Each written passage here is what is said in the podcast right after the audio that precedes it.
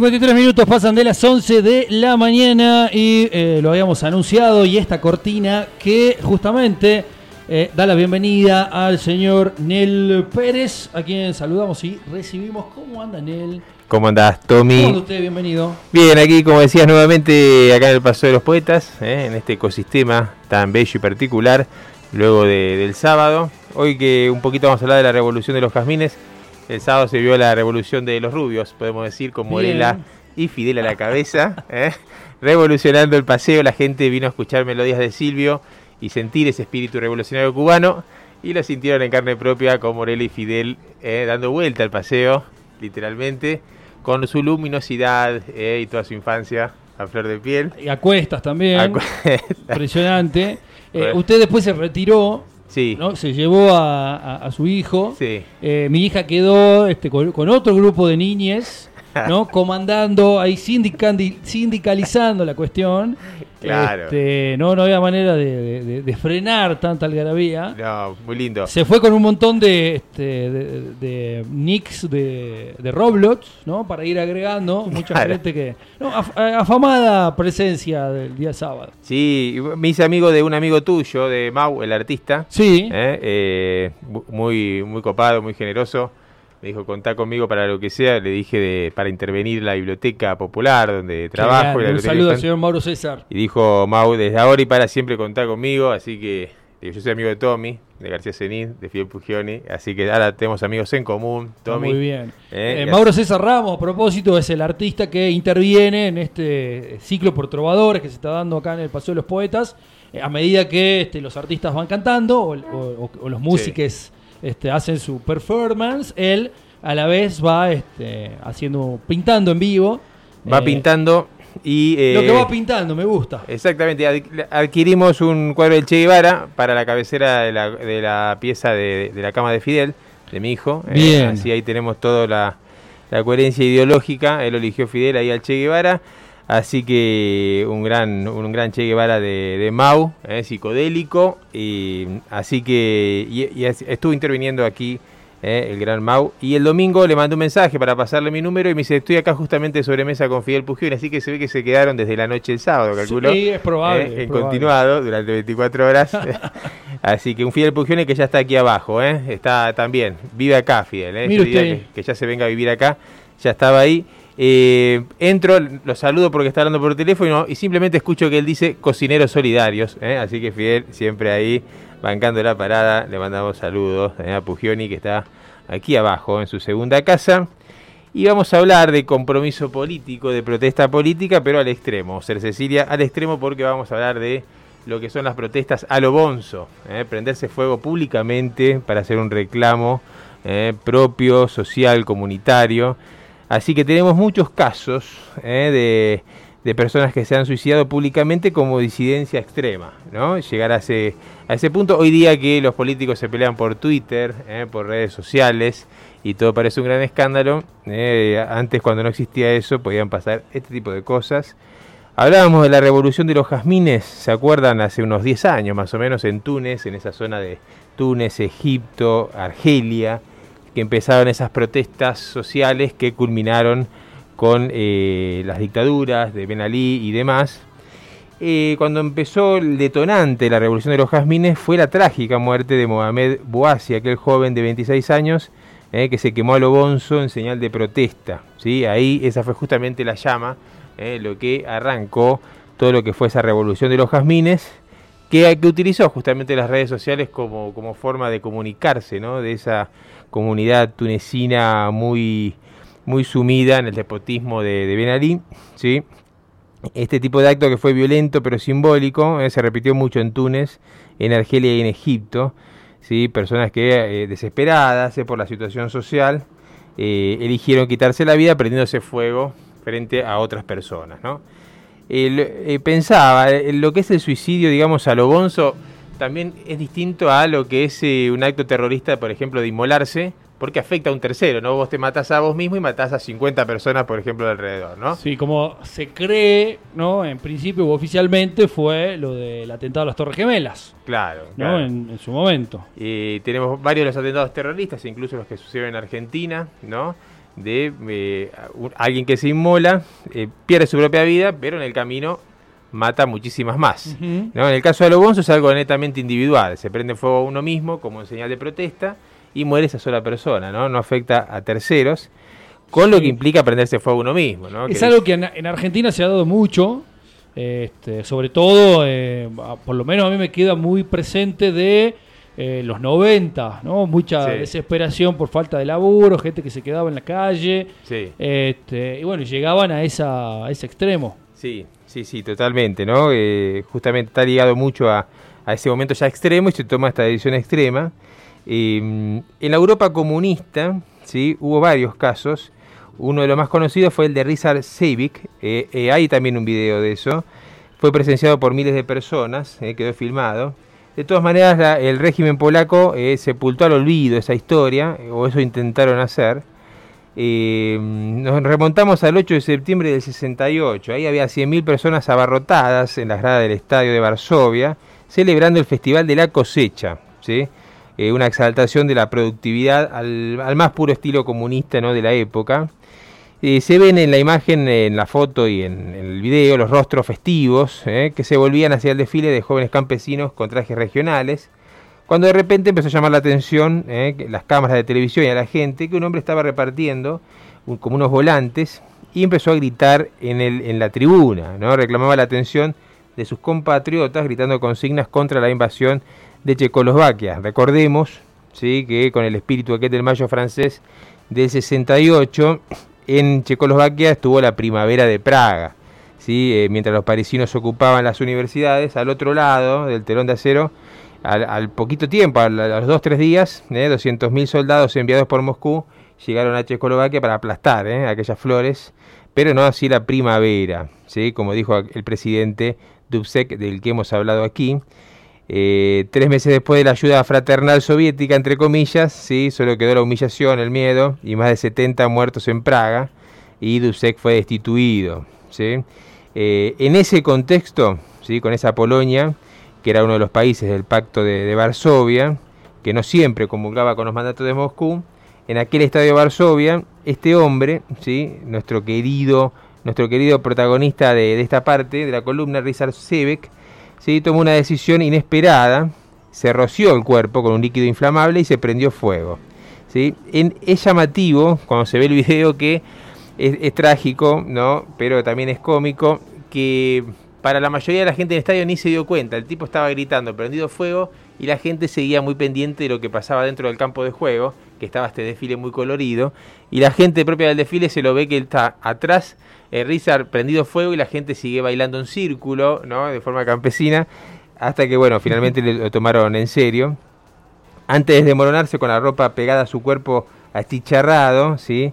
Él gritaba, reaccionen y protesten, ¿sí? Eso es lo que gritaba el querido Rizar Civic, ¿sí? Murió cuatro días después en el hospital y eh, su figura sigue siendo recordada en Polonia, ¿sí? Eh, aparte Civic era un hombre que tras dejar las trincheras en la Segunda Guerra Mundial, mantuvo su espíritu combativo, rechazó el puesto de profesor de historia que le ofrecieron porque no comulgaba con el régimen comunista.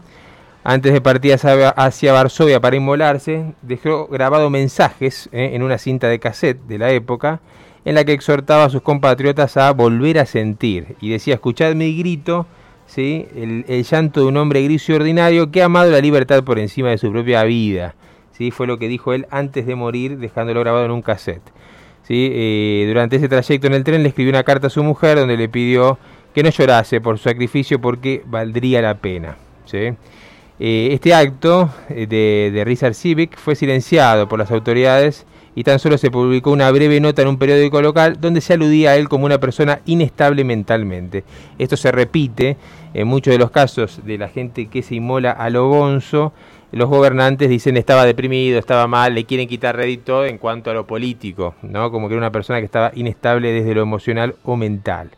Sí, a pesar de su suicidio, sí, que fue presenciado por miles de personas, la censura en ese momento eh, sepultó al olvido esta historia Y la familia de Civic intentó durante décadas acceder a las imágenes eh, donde se ve lo ocurrido. Son unos nueve segundos de video en blanco y negro que hoy están ahí, se pueden ver en YouTube eh, o en cualquier plataforma. Eh, pero recién, hace pocos años, pudieron conseguir el material y se puso un obelisco negro en el estadio. donde se venera a la antorcha humana, como se le dijo ahí el pueblo, que con su protesta trató de a dar un grito a la situación que estaba viviendo en ese momento Checoslovaquia cuando fue aplastada la primavera de Praga. ¿sí? En el 2001 recién el presidente de la República Checa le consiguió una distinción póstuma.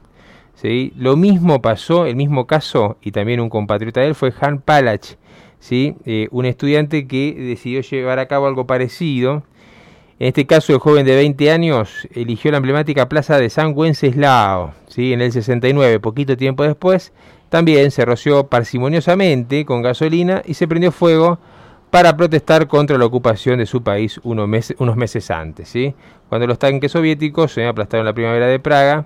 En este caso, la familia de Palak fue acusada de lavar el cerebro de Yani y de trabajar bajo órdenes occidentales. ¿sí? Y la abogada eh, que los defendió, de apellido Buresova, ¿sí? se convirtió años después en la primera ministra de Justicia de la Checoslovaquia Democrática. En este caso también la directora de cine polaca de apellido Holland, que ganó un Oscar, eh, hizo una miniserie documental sobre la vida de Palak, titulada Arbusto en llamas. Eh, la autora, eh, por ejemplo, al, diario de Praga, dijo que en esos años eran años muy tristes en los que nadie, nadie creía que nada fuese a cambiar. Los ciudadanos que vivían en países comunistas en la calle y el trabajo apoyaban el régimen, nos cuenta, pero al llegar a casa solo bebían cerveza y la maldecían en voz baja. Era una sociedad con las, esperanzas rotas, desintegrada, resignada y asustada. ¿sí? Nos cuenta la directora que la historia de Palak es una evidencia de cómo la gente puede luchar siempre y en cualquier circunstancia y también como una prueba de que los seres no nacen sino que se hacen. ¿sí? Cuenta la directora ganadora del Oscar, Holland. ¿sí? Siempre con esto, bueno, está la, cuestión que hablábamos atrás con el muro de Berlín, ¿no? Occidente y Oriente, la propaganda de un lado y del otro, ¿no? Eh, los matices son difíciles de encontrar. En el entierro de Palak eh, se convirtió en una manifestación silenciosa contra el gobierno, sí, en ese momento. Y en los meses siguientes, al menos otros dos jóvenes murieron también, se mataron eh, siguiendo la práctica a lo bonzo.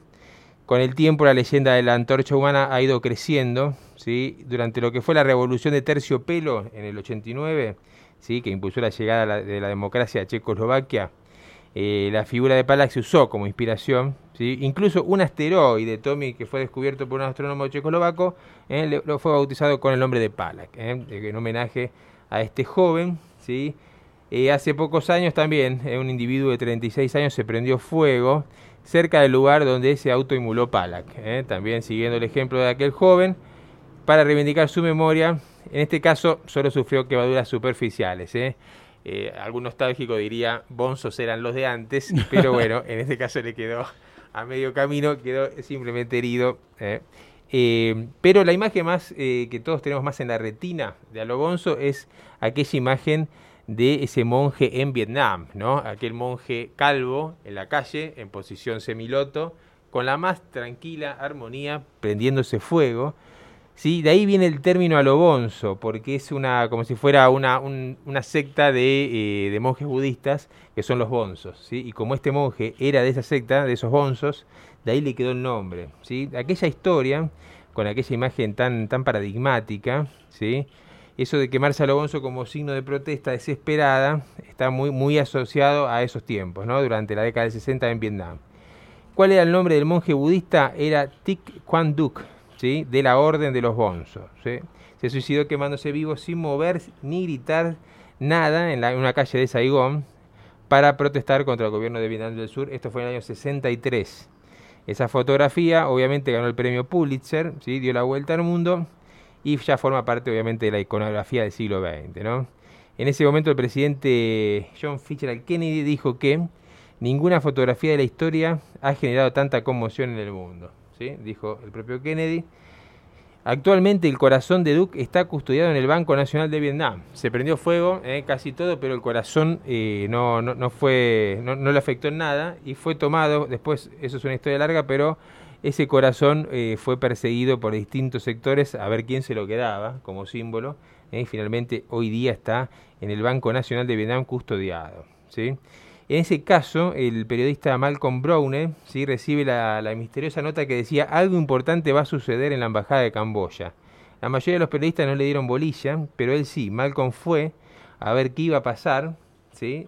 y en ese momento fue lo que sucedió, que eh, se prendió fuego eh, Tik Kwan Duk. ¿sí?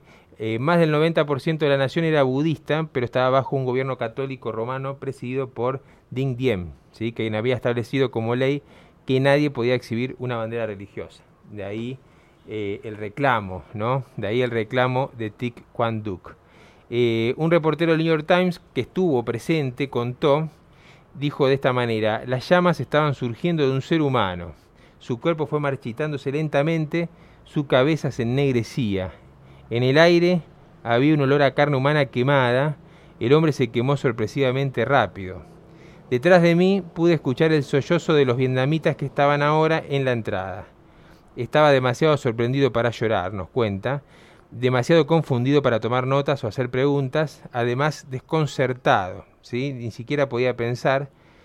Mientras se quemaba, él nunca movió un músculo, nunca pronunció un sonido. Su calma exterior en agudo contraste con la gente que se lamentaba alrededor de él. ¿Sí? Este caso del monje budista también pasa la historia por esa tranquila paz con la que lleva adelante su decisión. Eh, la fuerza dramática de un auto como este fue eh, lo que llevó al final del gobierno de, este déspota, de Ding Diem. Como decíamos, eh, esta situación a lo, a, lo, bonzo luego se replicó en Europa del Este, como estábamos contando recién, Recientemente también eh, pasó en, Cracovia, ¿sí? luego de, la matanza de Katyn, eh, también eso sucedió. Eh, hay varios ejemplos de, situaciones a lo bonzo. después, bueno, como suele suceder, los gobiernos tratan de ocultar esto como signo de protesta, sino que quieren estigmatizarlo como que gente desordenada mentalmente. ¿sí? Eh, después, eh, distintos ejemplos. Después, en octubre de hace poquito, eh, un hombre de 54 años también fue, una, fue la enésima antorcha humana polaca.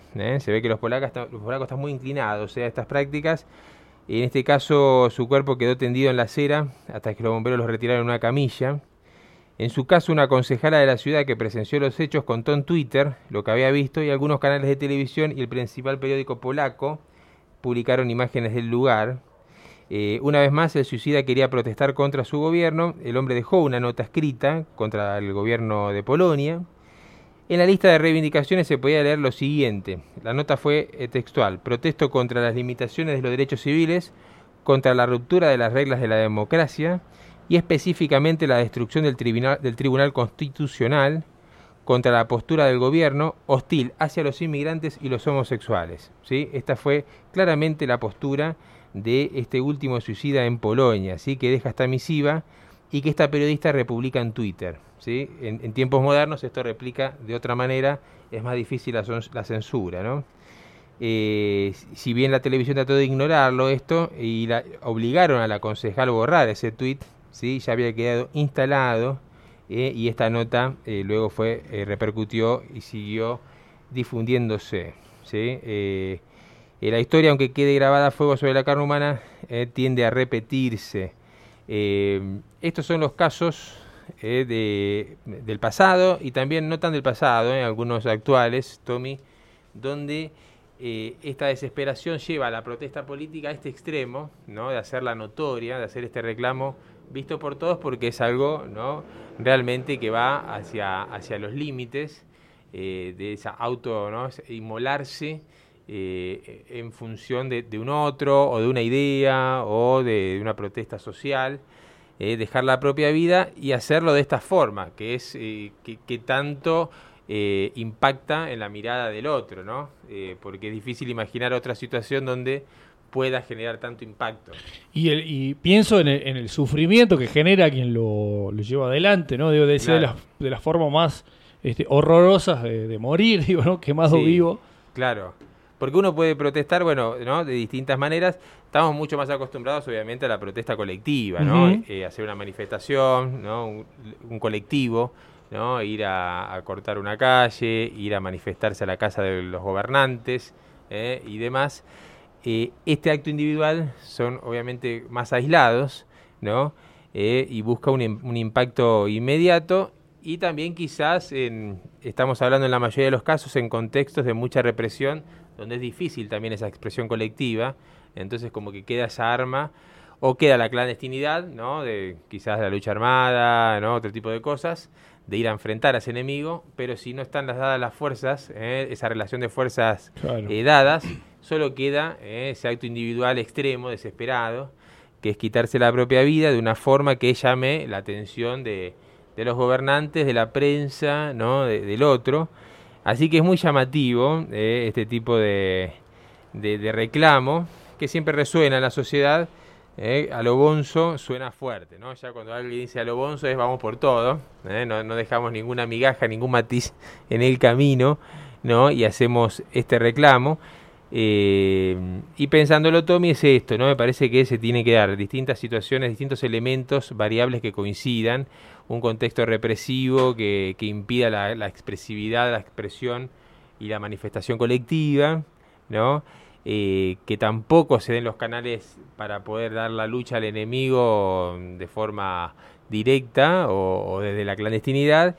Y como último elemento, ¿no? de rebelión, de protesta queda eso, ¿no? Quitarse la propia vida de una forma que llame la atención de la, opinión pública. Que muchas veces también se utiliza como amedrentamiento, digo, ¿no? Alguien que está en protesta. Eh, he visto muchos casos también donde se rocían. Sí. Eh, bueno, hace, a ver, yo te digo, hace el año pasado, este, aquí en Salta este, se dio una, protesta de este estilo. Este, trabajadores de, las de las mineras que habían sido este, eh, despedidos. Creo que es un conflicto que aún no, no, tiene este, una, este, una solución definitiva, porque las mineras eh, se pasan la pelota, dicen que no, tiene nada que ver, le tiran la pelota al, gobierno o a quien habilita, a, un a quien terceriza. ¿No? Es como empresas que nuclean eh, mineros que después van a parar a, la mina y ni la mina ni, ni, quienes los contratan se hacen responsables. Bueno, el año pasado hubo una situación muy delicada eh, con varias, este, varios cortes en la zona de Tres Cerritos. Este, y uno de los trabajadores, este, es más, yo recuerdo, hice una, hice una nota en vivo, charlé con él en ese momento, estaba eh, rociado con combustible, ¿no? amenazando este, prenderse fuego porque estaba en una situación delicadísima. Por suerte la cosa no, no, no, no, no siguió, digamos, no, no, no pasó a mayores. Pero este, es un, eh, estoy casi seguro que es una situación que no se ha resuelto todavía. Este, los trabajadores están ahí esperando eh, este, en algunos reintegros y en otros este, una mejora salarial. Claro, tal cual. Y pensaba, ¿te acordás cuando hablamos del caso de Soledad Rosas? ¿sí? Eh, que Caparrós decía, ya en estos tiempos nadie se mata por, por una ideología, por una cuestión política, sino que el suicidio está mucho más vinculado a cuestiones depresivas, no individuales pero no por una protesta política, no por una bandera ideológica, que en el caso de Soledad Rosas, ella concluye un poco Caparrós, se mata por, por amor y por política, ¿no? De, por una bandera anarquista y, por el amor a Aveno, a su pareja que había perdido la vida también en cautiverio, en la cárcel. Pienso también en Vicky Walsh, ¿no? la hija de Rodolfo Walsh, que ella decide matarse frente a los militares, ¿no? Eh, que dice, nosotros decidimos quitarnos la vida, ustedes no, no nos matan. ¿no? y que también cuando su padre reflexiona sobre la muerte de su hija, cuando ella se quita la vida, que dice esa muerte fue enteramente suya, dice Rodolfo, y, que también es un, un suicidio político, ¿no? o tiene otra característica eh, al, al, suicidio, si se quiere, acostumbrado, no sé si decirlo, más moderno, burgués o, individual, ¿no? En este caso son eh, tanto como esta situación a lo Bonzo, o lo que contaba Tommy, ¿no? Eh, esos intentos, o lo de Soledad Rosas o Vicky Walsh, está ligado a una cuestión ideológica que no es lo más común, ¿no? Por lo general, eh, ¿no? no, vamos a hablar de cuestiones psicológicas, pero el suicidio está más, más vinculado a una cuestión individual, ¿no? Sí. y no hacia, no hacia la comunidad. Sí, pero si pensamos en, en Favaloro, por ejemplo, Sí. ¿no? Este, que a mí me representa uno de los, uno de los actos revolucionarios Sí. más, más importantes del último tiempo, más Claro. allá de ser un suicidio, con, Sí, eh, con la mala, mola, claro, la claro. mala suerte, la mala prensa, perdón, que tiene el suicidio, como Sí. que es, este, muchos lo atañen a un acto de cobardía. eh, en este caso creo que es todo lo contrario, ¿no? Tan simbólico Claro. como ese, como el tiro de- en el corazón de Favarolo Sí. canta este verso de Garabat, me parece que este, deja ¿no? una, una Claro. señal política, ideológica, revolucionaria muy fuerte. Está más vinculado a eso de inmolarse, ¿no? En ese Ujú. caso, como el de Favaloro, ¿no? Inmolarme por eh, para hacer dar a conocer una situación, ¿no? Para hacer un reclamo a la, a la casta política, ¿no? Como fue aquella, aquella situación de, de Favaloro, eh, que, que bien decís, Tommy, eh, y que tanto representa aquella Argentina, ¿no? Eh, de, de aquel 2001, por decirlo de alguna manera, para englobarlo, ¿no? Del neoliberalismo, de aquella situación de, de vaciamiento y de descrimiento político, ¿no? Y, y de corrupción y todo aquello de esa época, ¿no? Ese, esa- es, ese Favaloro inmolándose es un poco la postal de todo ese tiempo, ¿no? De todos esos años de desidia, aquellas memorias del saqueo de Pino Solanas, ¿no? Un poco de toda esa etapa, ¿no? De, de- de esa Argentina neoliberal. Sí, ¿qué, peli- qué la- película esa? Este, memoria del saqueo. Cómo, cómo engloba y cómo llega a reflejar ahí toda esa etapa. Memoria del saqueo y dignidad de los nadies de Pino Solanas, Sí. como que es una gran postal de época, ¿sí? De lo que fue el menemismo, el del arruismo, ¿no? Y e- esos tiempos, ¿no? Neoliberales, en ese caso, en Argentina. Eh, así que es, es- es interesante esto que traes del caso de Favaloro, Tommy, que además representa eh, todo- toda una época. Sí, totalmente. Es este eh, año 2000 se Sí. produce eso. eh, después viene, obviamente, lo que ya conocemos, que estamos también en este derrotero ¿no? del 2021, de lo que son los 20 años justamente de, de la crisis del 2001. Eh, también, bueno, un hecho este, al margen, un hecho también trascendente, que fue el, eh, el atentado a las Torres Gemelas, también Sí, eh, que se, se celebraron 20 años en, en este mes. ahora. Este, sin tanta. O, o- o yo estuve desconectado, o no, no vi Sí. tanta este, tanta efusividad o tanto recuerdo, ¿no? Eh, bueno, pensaba que por los 20 años iba a ser Por como. los 20 años. Sí, yo vi, vi alguna nota ahí, en- sobre todo fotográfica, ¿no? De cuestiones de página 12 del hombre, eh, sobre la, hablando del costado de la foto, esa imagen del hombre cayendo, ¿no? Eh, eh, vi el reportaje de ese fotógrafo, que en ese momento empieza a sacar varias fotos cuando ve que hay gente tirándose. Y tiene esa foto que el protagonista de esa lamentable foto tardó mucho tiempo la gente y todavía no se sabe bien quién es, ¿no? Porque viste que hay mucho desaparecido de esa situación por, Sí, por cómo se dio la tragedia.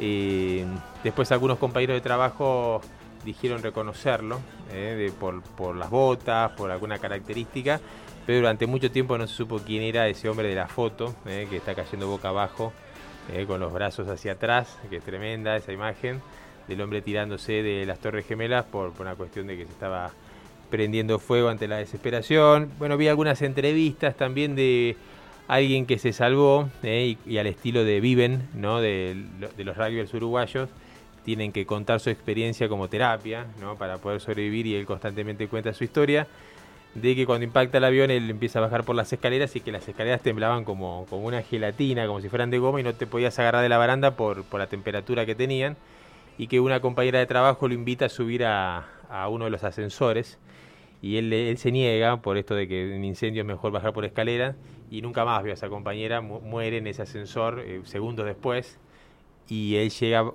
bajando por la escalera, llega hasta el final y que recuerda que a contrapelo de ellos, de todos los que trataban de sobrevivir, subían los bomberos, sabiendo que les esperaba una muerte segura en segundos y él reflexiona sobre esa épica del ser humano, que aún sabiendo que está yendo hacia la muerte, hay una, un mandato propio de lo que de tu vocación o de lo que tenés que hacer, que igual tenés que hacerlo, por más de que te esté esperando el final escalones arriba y todos esos bomberos murieron, ¿no? Y nunca más aparecieron. Y él reflexionaba sobre eso, a la que hablabas, Tommy. eh, recuerdo, eso que esa nota creo que no sé si salió en página 12, pero la, la leí y me pareció muy interesante algunos elementos que dejaba como, como reflexión, ¿no? Eh, sobre esa situación vivida desde adentro de las torres. Sí. Sí, que más allá de la, de la coyuntura política, de la cual se sospecha y todo Sí. lo que se entiende, quienes este, murieron eran personas este, inocentes, ¿no? En definitiva. eh, a uno Eh, siempre le cuesta empatizar cuando hay una tragedia en Estados Unidos, ¿no? Porque sabemos eh, lo que genera siempre el imperio manioso, ¿no? Como dice Silvio Rodríguez. Eh, le cuesta a uno empatizar con alguna problemática yanqui porque sabemos todo el mal que le hacen al mundo desde hace 100 años, por ejemplo, por decir.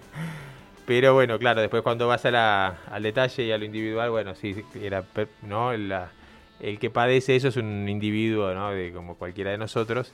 Eh, y en ese relato uno puede acercarse un poco más a, a, lo vivido desde adentro. Así que impresionante el relato de ese, de ese señor eh, que contaba su, su historia. Eh, así que bueno la, bueno, la misma fecha ¿no? del golpe de Pinochet Allende también, ¿no? Esa coincidencia de la historia también, que la, es la misma fecha, que muy bien también volvemos a Silvio Rodríguez, ¿eh? el gran Silvio, que también lo refleja en Cita con Ángeles, en esa hermosa canción, eh, esa coincidencia del destino de las fechas, donde justamente el derrocamiento de Allende, hablando de las de las mañas del imperio, ¿no? Fue perpetrado por Estados Unidos directamente, ¿eh? por, con sus ministros, con Kissinger y demás, para ubicar a Pinochet. Y en la misma fecha luego pasa esta tragedia ¿eh? en, el corazón, ¿no? En el símbolo más grande ¿eh? del imperio de Estados Unidos, que eran las Torres Gemelas. Ni hablar, este, un hecho también este, recordado y mucho. Bueno, este, tremenda columna como siempre, este, recordando en este caso algunos eh, este, relacionándolo con lo ocurrido ahí el 11 de septiembre, pero este, bueno, con, con, a lo bonzo, esta manera de protestar tan particular, tan, este, tan jugada también, ¿no? Lo, pienso. Eh, insisto, es como... Eh, este, hay que, hay, hay, que pensar, hay que pensarla bien, a pesar de que parece una locura. Este, como siempre, excelente. Gracias, Tommy. un placer, para mí un placer. Bueno, tenemos que ir a, tenemos que ir a una pausa, tenemos ahí este, pausas pendientes. Agradecerle al señor Nel Pérez siempre por su este, gran columna. Al costado de la foto, nosotros tenemos que ir a la pausa y ya regresamos con más. Eh, ¿Qué podés dar aquí por el aire de la plaza? Ya venimos.